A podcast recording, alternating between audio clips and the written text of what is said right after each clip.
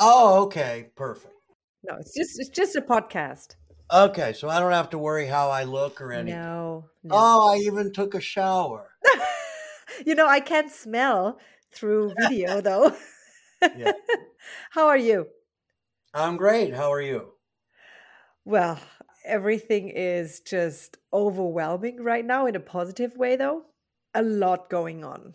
As mentioned before, we had our organizing convention. How was that? Well, that was just awesome.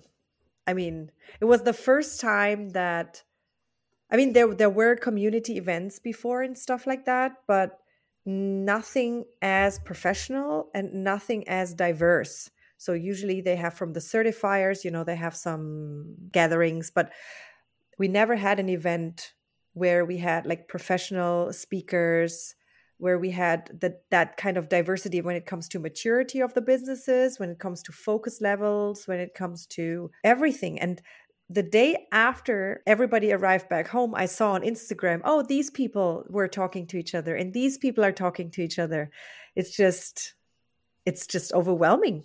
I mean, it's nice to see how bringing people together makes them more successful every day. And that's Yeah. that's just Oh, that's great. Ordnung trifft, dein Podcast für den Blick in die Welt der Ordnung. So maybe give me one minute to explain quickly in German to the audience who you are and what we are talking about today. I don't know. What are we talking about today? Everything. I will I will guide you through. I will guide you through. Okay, so herzlich willkommen zu Folge 31. Muss ich jetzt mal gucken. 33. Nein. Was what is it? 32, 32 von Ordnung trifft. Jetzt komme ich schon durcheinander, so viele Leute, die hier bei mir sind.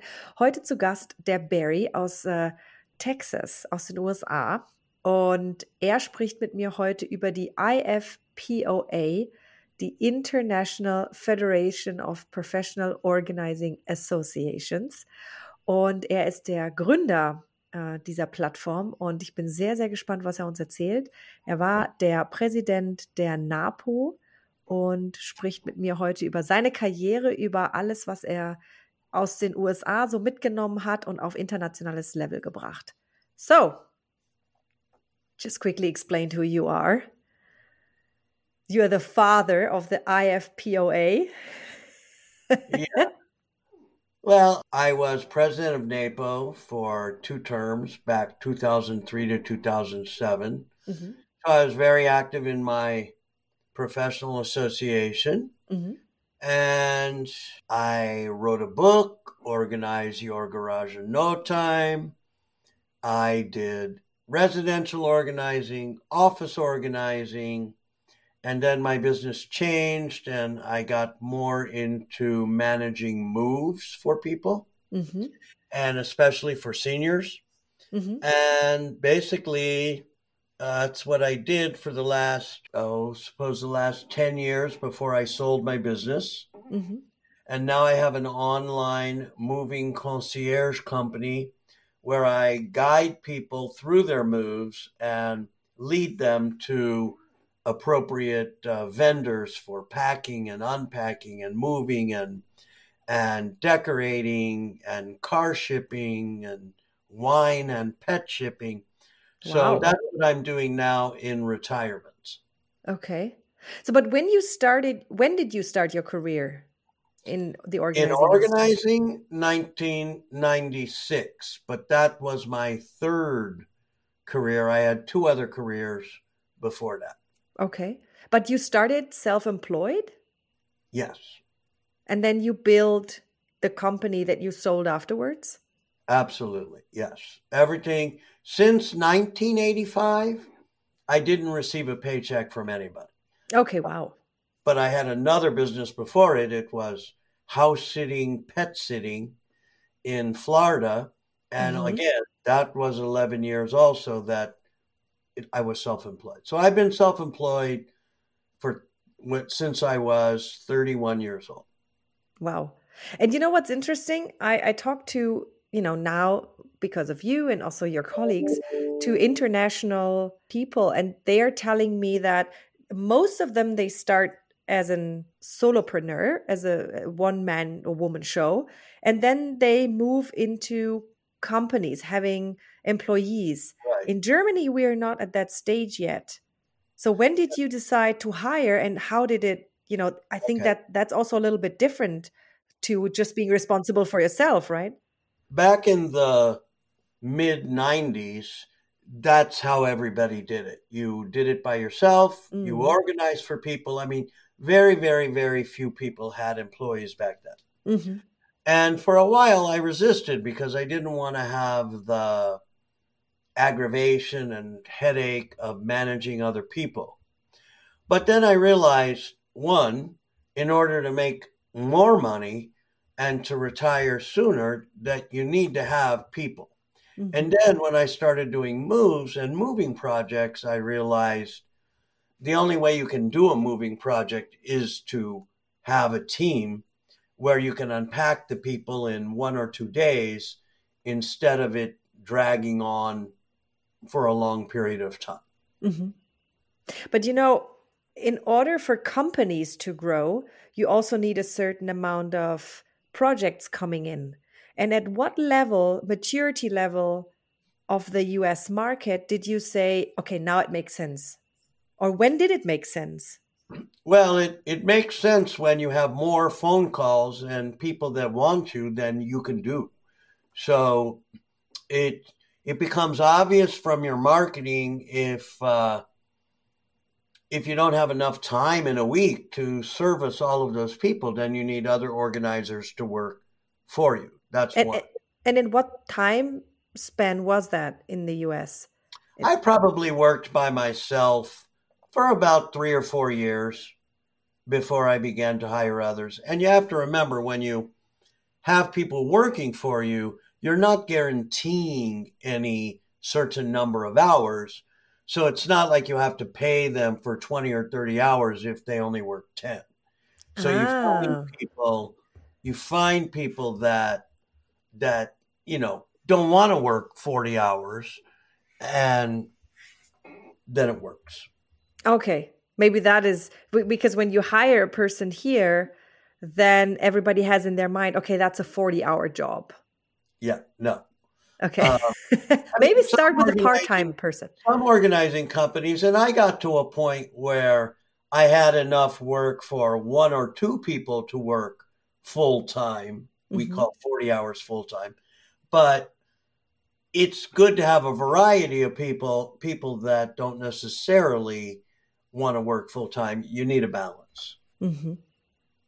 And but and when when do you think at what in what year you feel the American market was at a point where it it was very normal for people somehow to call a professional organizer to help them maybe move well, or you know reduce or some people would say that that hasn't happened yet but Still. i don't believe that you know i would say 2000 2005 okay around that time period and then with the more television shows about yeah. hoarding and and uh, you know Peter Walsh and Julie Morgenstern, and, and people became more famous in the industry and writing books.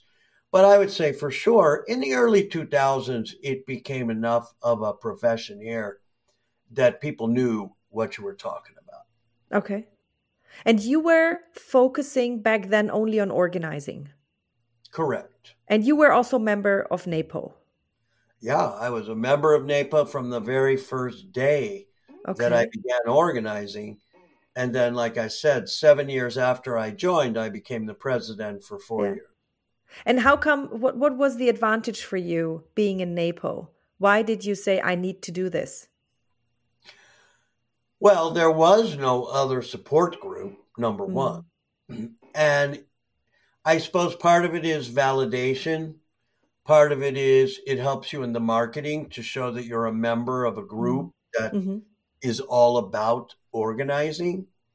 And I mean, that's basically it. I mean, mm-hmm. for me, if you're going to be serious about any job, you need to belong to the professional association associated with that job and to get education specific to that industry.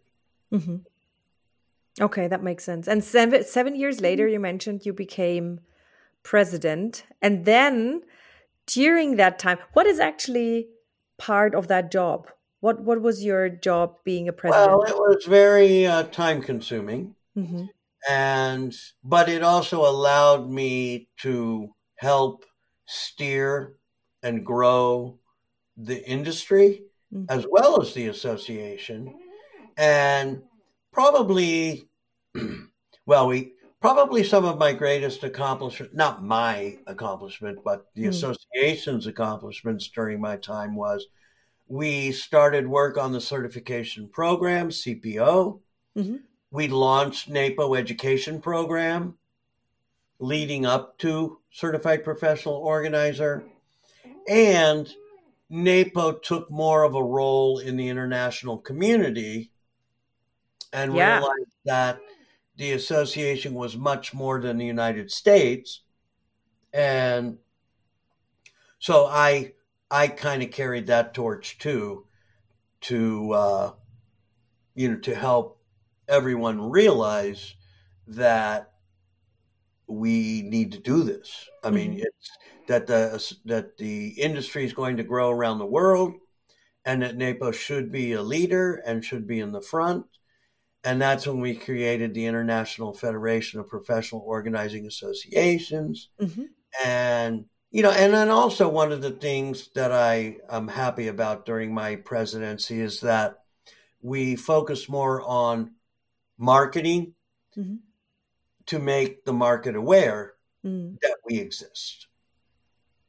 And I was interviewed for many newspapers and magazines and so forth. And it was a great time because it was when the internet was taking hold and yeah. everybody knew Google. Before that, you used to hear people say, oh, I didn't know there was association. I didn't know there was such a job. Yeah. Well, now, I mean, you have to be living under a rock to not know that something like this exists. Yeah. But you can also be a member of NAPO without being an American organizer, right? Yes. So NAPO you can be an international member. Yes, NAPO has international members as well. Yes. Okay. And how how come that you started this whole thing with the international community? Because I love to travel, number one. Okay. And I was always, when I would travel, seek out other organizers. And when I realized that we were growing beyond the United States and Canada, that Holland, the Netherlands had an association, and the United Kingdom had an association. And I was like, all right, we need something. Yeah. We need something to bring these associations together so they can talk, that they can learn from each other, you know, not have to make the same mistakes and so forth. So I, I just, I didn't, wasn't sure what it was going to do, but I knew that we needed to have it. And now you have, I think, 12 members, right? Yeah, I think we're 13 now. We just, with France. Yeah, we just admitted the Frank. The yeah. Frank Oh, we are going to apply. uh, because it's uh, they are united not only by organizing, but they're united by the French language. Yeah. Which was kind of unique because, like, when Netherlands became a member, you know, it was the organizing that brought them in. But the but this one, it's they market to all speakers of French throughout the world which I think is very nice. Oh, throughout the world. I thought they were reaching out to um, maybe Switzerland, that part, but I was not aware that they're actually everybody who speaks the language. Okay. Anybody that speaks fluent French. So if you live in Quebec or you live in Belgium, uh, any French speaker. Okay. You know, if you speak French, French Guiana, you know, you could join. Cool. Yeah. Well, I mean, obviously, if you don't know French, you're not going to want to join. Yeah, of course, makes sense. I mean, we, we the same with OrgART. It's the same structure where we say the German speaking, right. you know, market, but then where else do you have German German speaking people beside right. Austria, Switzerland, and maybe a little bit. Some of the Dutch people speak a little bit of German, and of course Germany. Right. Yeah. Exactly. So that international association, how often do they meet, and who is member actually? Uh, we meet twice a year by Zoom, mm-hmm. and then when we we when we started the IPOA, I mean, basically it was strictly for communication. And then Brazil brought to the table an idea about let's make a world organizing day. Mm. So we did. Uh, we made a world organizing day, and that was not NAPO's idea. That was Brazil's idea. So that means and that, that that's an, a, a day for national holiday. Oh wow! When is uh, that? Well, not national. It's an international holiday. Yeah. And I believe it is May 20th, every year, May 20th. Good to and know. I will it, write that down now. Yeah, World Organizing Day. And okay. it and it's it's really a holiday to help professional organizers market their services and market themselves by rallying around and celebrating an international holiday. As far as the countries, I have to take out my paper here. We have Brazil, Spain, United Kingdom, Italy, China, um, ICD, the Institute for on Chronic Disorganizations, U.S., mm-hmm. uh, Japan, Korea, the Netherlands, Canada. Now we have Finland. Yeah, I heard. And we have the Francophones. So it's it's growing quickly. And I mean, I didn't know how fast it was going to grow. I just knew we needed to do it. Yeah, and, that makes sense. And I'm glad we did. Can you see the different um, maturity levels during uh, within those markets? Can you say, okay, the Americans, maybe the Canadians are, you know, the most mature, mo- more people yeah, know about well, it, and then um, the United States and Canada are probably the most mature markets, but mm-hmm. the market is pretty mature in the Netherlands. Mm. They started around the time that I joined NAPO. And uh, Brazil is a very mature market. Um, the Brazilian Association has more uh, people that attend a conference than NAPO does. Mm-hmm. And uh, so I would say United States, Canada, Brazil, um, Netherlands are probably the most mature markets, but mm-hmm. they're it's coming fast. Mm-hmm. And how are they different, or what is unique about them, or what is the same? Okay, one difference is, for example, and that's why I don't think anybody's going to be very successful if somebody tried to do it, but it didn't. Uh, it didn't happen was an international association of organizers. And part of the reason it, I don't think will happen, or who knows? I mean, it could happen, but language is different. Yeah. Number one. Number two, for example, in Brazil and in Argentina, when they're teaching, you know, we we we pride ourselves on the fact that we don't just go in and organize and make everything look pretty. But part of our goal is to instill, to teach organizing skills. So after we're gone and we no longer work with that client, that they can stay organized because of the things that we taught them. Yeah. Well, in Brazil and Argentina, they're usually not working with the end user, the family. They're working with the cleaning personnel the maid because in Brazil and Argentina, a lot of people can afford to have a maid full time or okay. most of the time. And so they're oftentimes because they're the ones that run the house and keep the house in good order and organization beyond cleaning. And so many times there, they're not working with the the end user, which is the family that's going to benefit from all this, but they're they're uh, they're working with the person that's going to make it happen, but yeah. not necessarily the person living in the house. So that's the culture actually and the living circumstances of exactly. clients impact the work of the organizers. Exactly. Makes sense. So that's why because, and there are, I'm sure there are many other cultural differences. Well, for example, like I believe you and I discussed at one time, the German people don't move as much.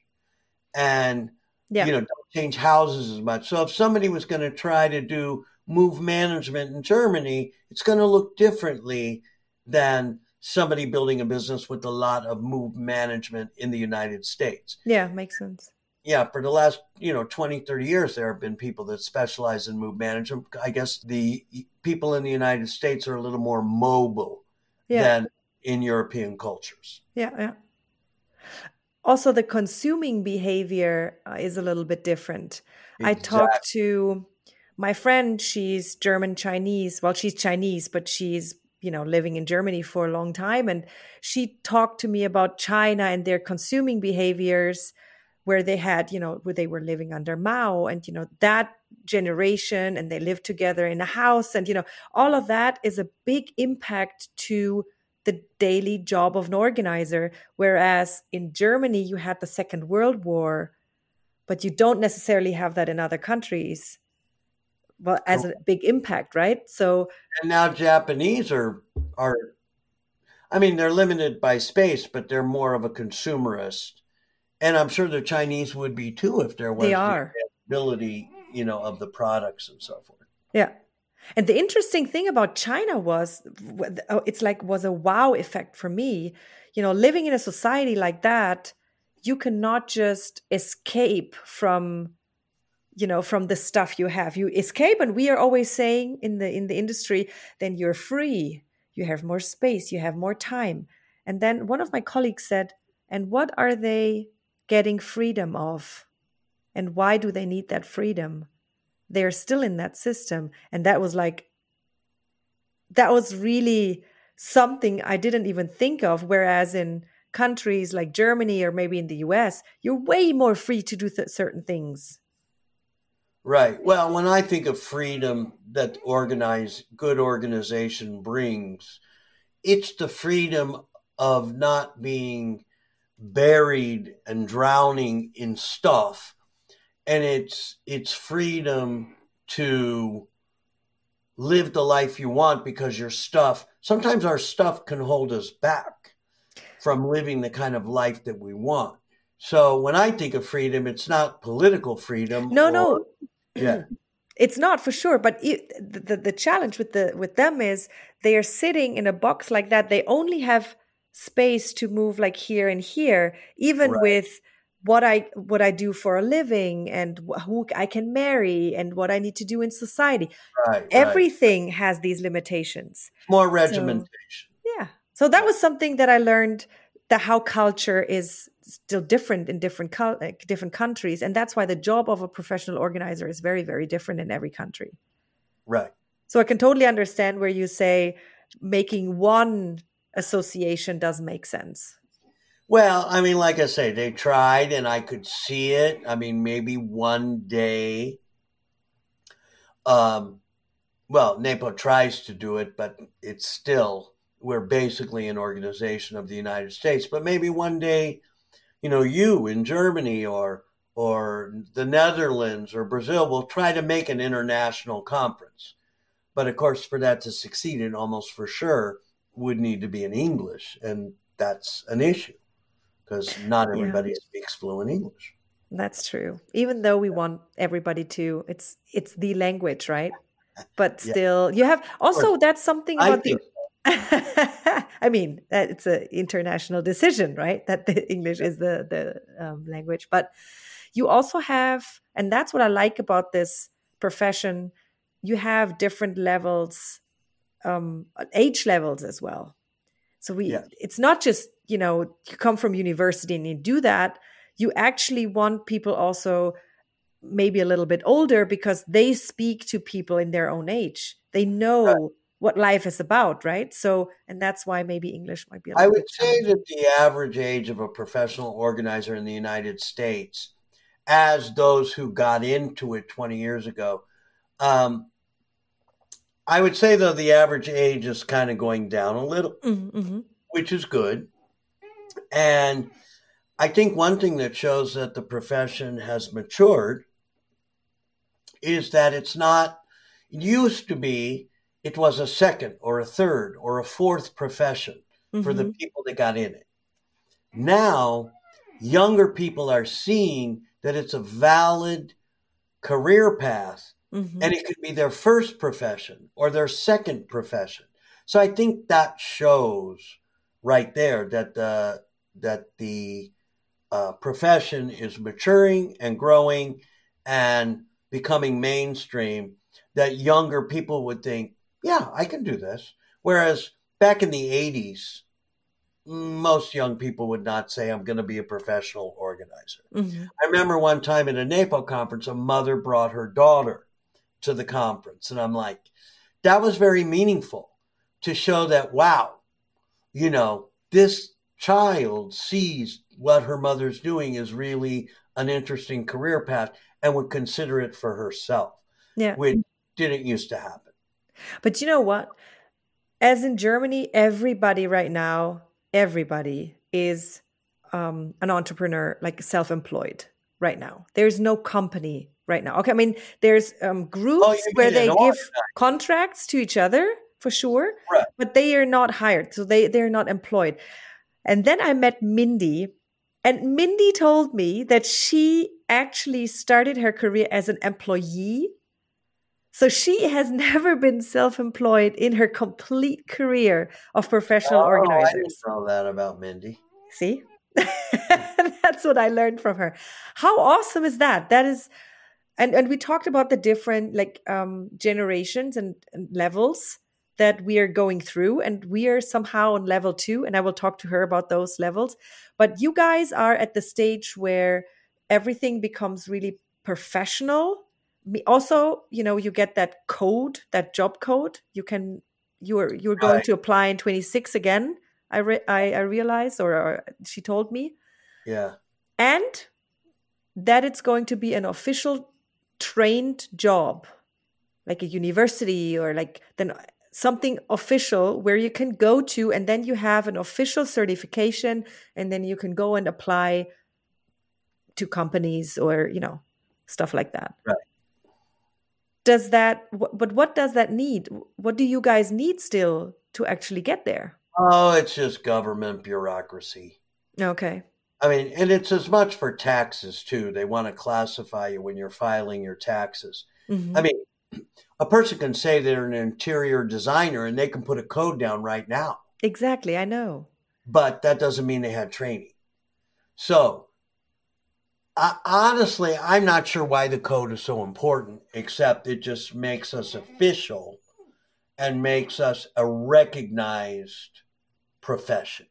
Right now, it's just you put on your taxes professional services. Yeah. But you know what?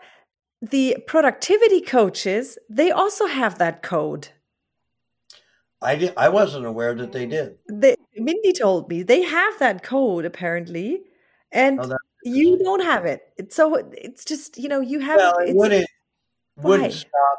I mean, I could use that code if I wanted to. Of course, of course. It's just something yeah. for yourself, you know. Uh, why yeah. is that? That that's. Eh, I'm very curious it, about that. It's just bureaucracy. Okay. So, coming back to the International Association, how or foundation actually you you said you met twice you meet twice via zoom and twice what are you guys yep and what are you guys talking about what are you exchanging share best practices like for example during covid what are you doing to keep your membership active and involved mm. um, or we'll discuss how do you get more people to spend the money to join and come to your conference mm. you know hmm. how do you make the organization, the association more relevant, more valuable, mm. that, you know, people would for sure want to join.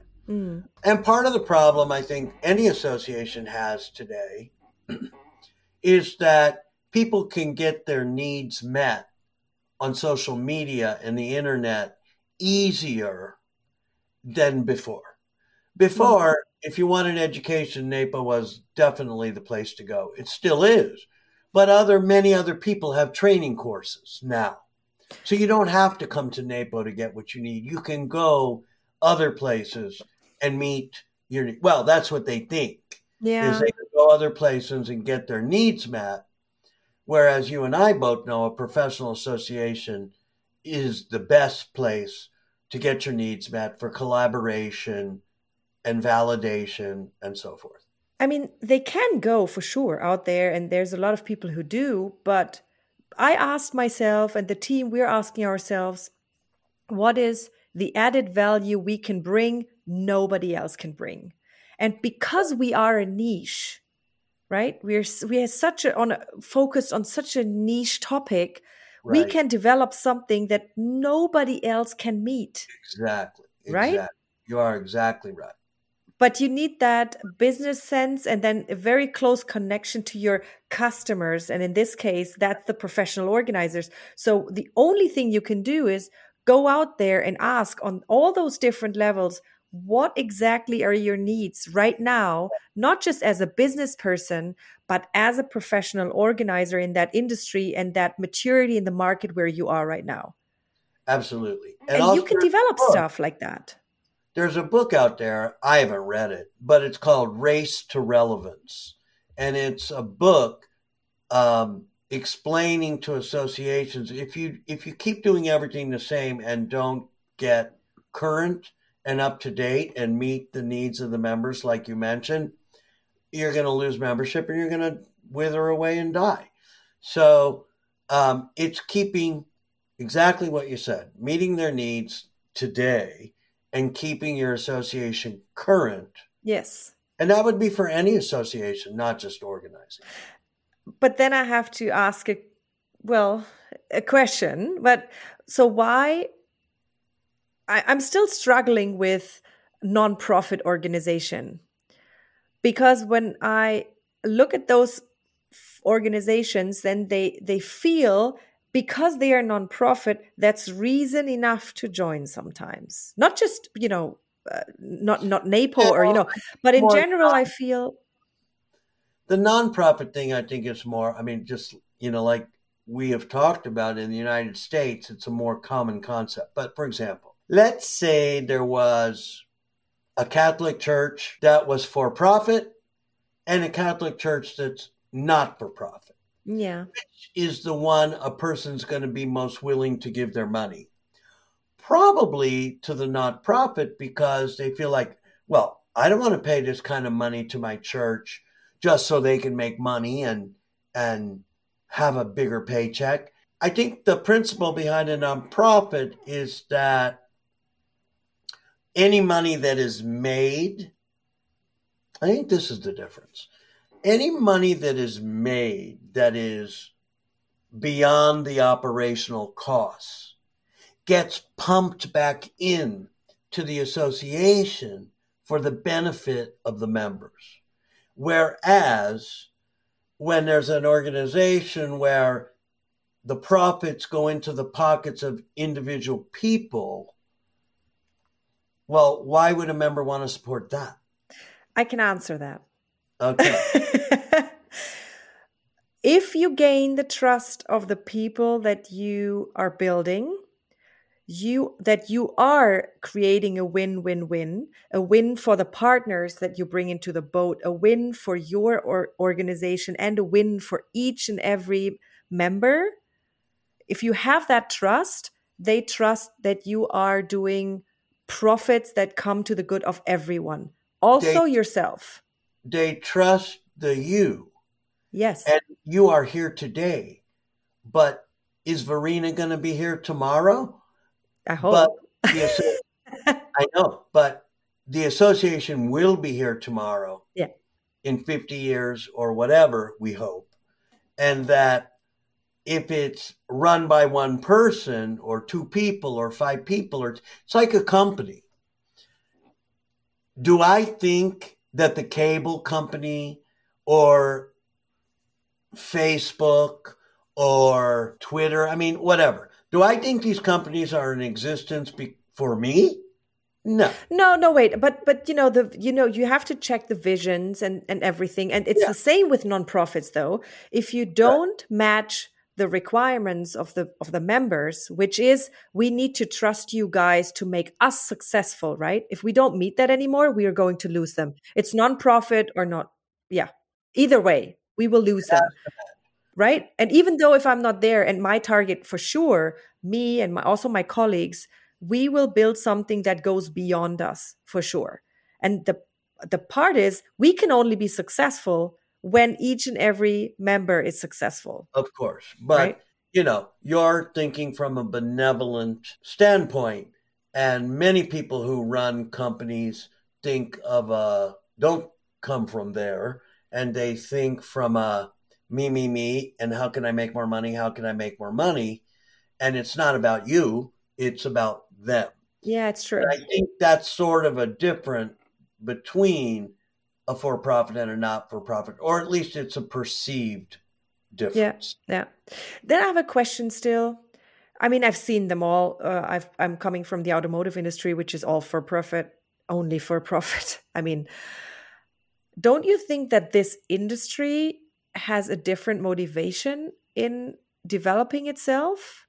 You know, when I when I I did a lot of interviews, like hundreds hundred interviews, I would say. And each and every person told me what their intrinsic motivation was. And nobody told me they're doing it for money. Not even one. I did. uh, I mean, okay. I'm not working now. No, of course. See, that's the other thing. As a volunteer, your motives cannot be questioned because you're not getting paid. Yeah. I mean, so, they want to be paid for sure. Anytime that I, you know, spent as president or on the board of directors of NAPO or the time that I volunteer for the IFPOA. No one can question my motives because I'm not getting paid. But if I was getting paid, your motives could be questioned. I'm just saying, I'm not saying everybody would, and I'm not saying that this industry isn't somewhat unique. It's like the American Cancer Society. Mm. We know their motive is to cure cancer and hopefully make people's lives with cancer better. But if it if all of their executives were overpaid, paid too much, like let's say a scandal happened and mm. information was released that the director of the American Cancer Society makes two and a half million dollars a year. People are going to lose faith in that organization and the good that we know that organization does. But I have a question. But if that organization is doing such a good job that millions and millions of you people care. Right? right? But they get care and they have everything and that person gets paid very well. Well, that to me, I think that's okay because I am definitely a capitalist and an entrepreneur. Up until a certain point, I am as well. Up until a certain point. But for me, it's important that every single, let's call it stakeholder in this organization needs to have their stake. That's my belief. Only then it works. Otherwise, you're dropping. Right. No, I agree. I agree. Yeah. So I will prove you. I will prove you will make it different. I mean, make I, it a different I way. I found it very interesting. And again, cultural yeah, maybe it's cultural. The nonprofit sector is not a big thing in Germany. I mean, I would think churches must be not for profit. You know what? That we are paying. We are the only country in the world where we are paying. We have to when you be when you are a member of the Catholic Church, you are paying um, a certain amount of your salary every month to the church. You have to. Did you, you know? It's no way around it. Nope. Either you just leave the church, but then you're not member of the church anymore. So in I don't know if I'm sure it's the same word. We call it tithing, and it's you give as you can afford. But do they actually check and see how much you make? Yes, it's it's an automatic thing. They are taking it from your paycheck. You cannot do oh, anything about it. If you're a member of the Catholic Church. Yes. But see, to me, that's ridiculous. It, it thank you. It is. Yeah. So in Germany, everything works apparently a little bit different than it does in the US. But right. you know, we'll we'll see where it, where it heads us. The the good thing about it, the way we are setting it up is because I'm observing the international market right now is that at the same time where we have the um, OrgART organization developing the organizers, we also have a platform where we market them and they can see directly the impact. We are very transparent on you know click rates and followers and everything very very transparent so they know exactly what they are heading into when they are joining.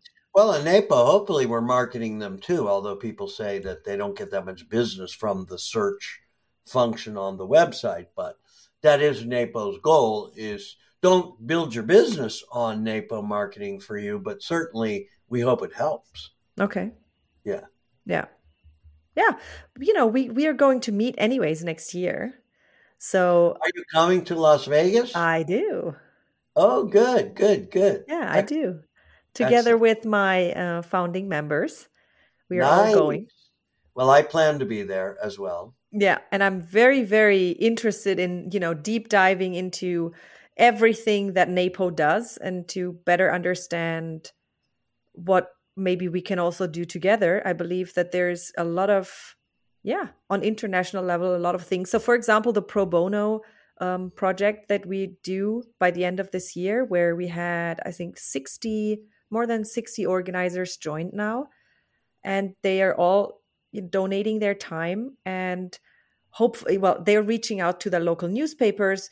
And they can send us the links. We put them on our website so and then you have backlinks to your website. So it's all about the digital net of information that we are trying to build. And my idea would be maybe to because i know you guys do that too maybe to join on an international level so we can you know Well, World Organizing Day will definitely help. yeah yeah So definitely look that up online, and you know I'll keep you posted. But and then every association can promote World Organizing Day yeah however they want, but it also gives the members an opportunity to use that holiday as a way to market themselves. yeah so are you still running the IFPOA or who's running it right now I don't run it. I'm a de facto executive director. I mean, because the presidents of the associations keep changing, yeah I'm a constant because I'm the NAPO international liaison and because I got the thing going. But at any point, someone might try to, you know, take it over. But um, it's probably not going to happen because everybody's volunteer time is so limited. Mhm. And now that I'm semi retired and just have my online business, I have more time to do it. I don't mind that I'm functioning that way. Um, I just get into trouble sometimes with technology. But uh, we're, I don't see anybody trying to uh, become a paid executive director or anything. Mhm. And, uh, you know, as long as I can, as long as I don't have Alzheimer's and still have a mind and a memory, um, it's a good way for me to stay involved because Yeah. travel is my passion and the oh are you visiting like the different countries I do like I, I'm going to Argentina December 13th cool and I'll be there for five weeks. That's not my purpose to go. I mean, it's my own money, it's my own travel. But I know a bunch of organizers down there now. Not a bunch, like a dozen organizers. It's growing very slow down there. One because it's a, it's more of a poorer economy. So the people don't have as much money to do it. And I have or you know, organizer friends in Brazil. So for me it's like I go where I go, then I look for the organizers while I'm there. and when are you coming to germany then Uh, I'll come to Germany when you hire me to be a keynote speaker, in at the next Orvention. and Yeah. you pay for me to come. That's when I'll come. Okay, okay, sounds It's so good. funny that you use the word Orvention because that's what the Netherlands people I know. call their conference when they used to have it. Is it a German uh, Dutch word or what? No, Ordnung and convention. We just put it together, and then we said convention. But you know what? Uh, I'm going to do my podcast next week, so I will talk to Yvette and Marianne next week. Oh, you And- will? Yeah, I will talk to them. Good. So you set that up? Yeah. And I will ask her about the convention. Maybe we do it together next time. But then we would also need to do it in English, though. Well, that's the problem. Like- Again, again. But when I spoke in Brazil, mm, God, it's probably been 10 years now uh, ago, I spoke in English and everybody in the audience had headphones on, and they Ah. were being. There was an interpreter that interpreted everything I said into Portuguese. Okay, okay. I was the only one speaking English. Okay, yeah, that makes sense then. So as we can see, there's still some some roadblocks a little bit, but we can overcome them. And I'm I'm very happy to reach out to you guys and to listen whatever you have to say and whatever we can learn from you as such an you know young market. There was a NAPO president, several presidents before me. Her name was Barbara Hemphill. And her motto was, Together we are better. And yes, better was- together. That's what I'm saying. That's my motto. That's my hashtag that I'm using all the her time right now. was, Together we are better. Yeah. And there's nothing more true than that. Exactly. And even on international level, despite the fact we're we're we're having different languages or, you know, maturity Exactly. levels. We can all learn from each other for sure. And we can grow together bigger and better than ever. Yeah. So is there anything else that you would like to share with the German, Swiss, Austrian, Just Luxembourg? You know, your industry may be younger. It it may you may feel like, oh, I'm never gonna make a good living with this, but stick with it is the best advice I can give anybody, and you Mm. will. Mhm. And- Perfect. Thank you very much, Barry. That was a delight to talk to you. My pleasure. Das war's auch schon für heute. Danke, dass du dabei warst. Wir freuen uns auf die nächste geordnete Runde mit dir. Happy Days, deine Verena.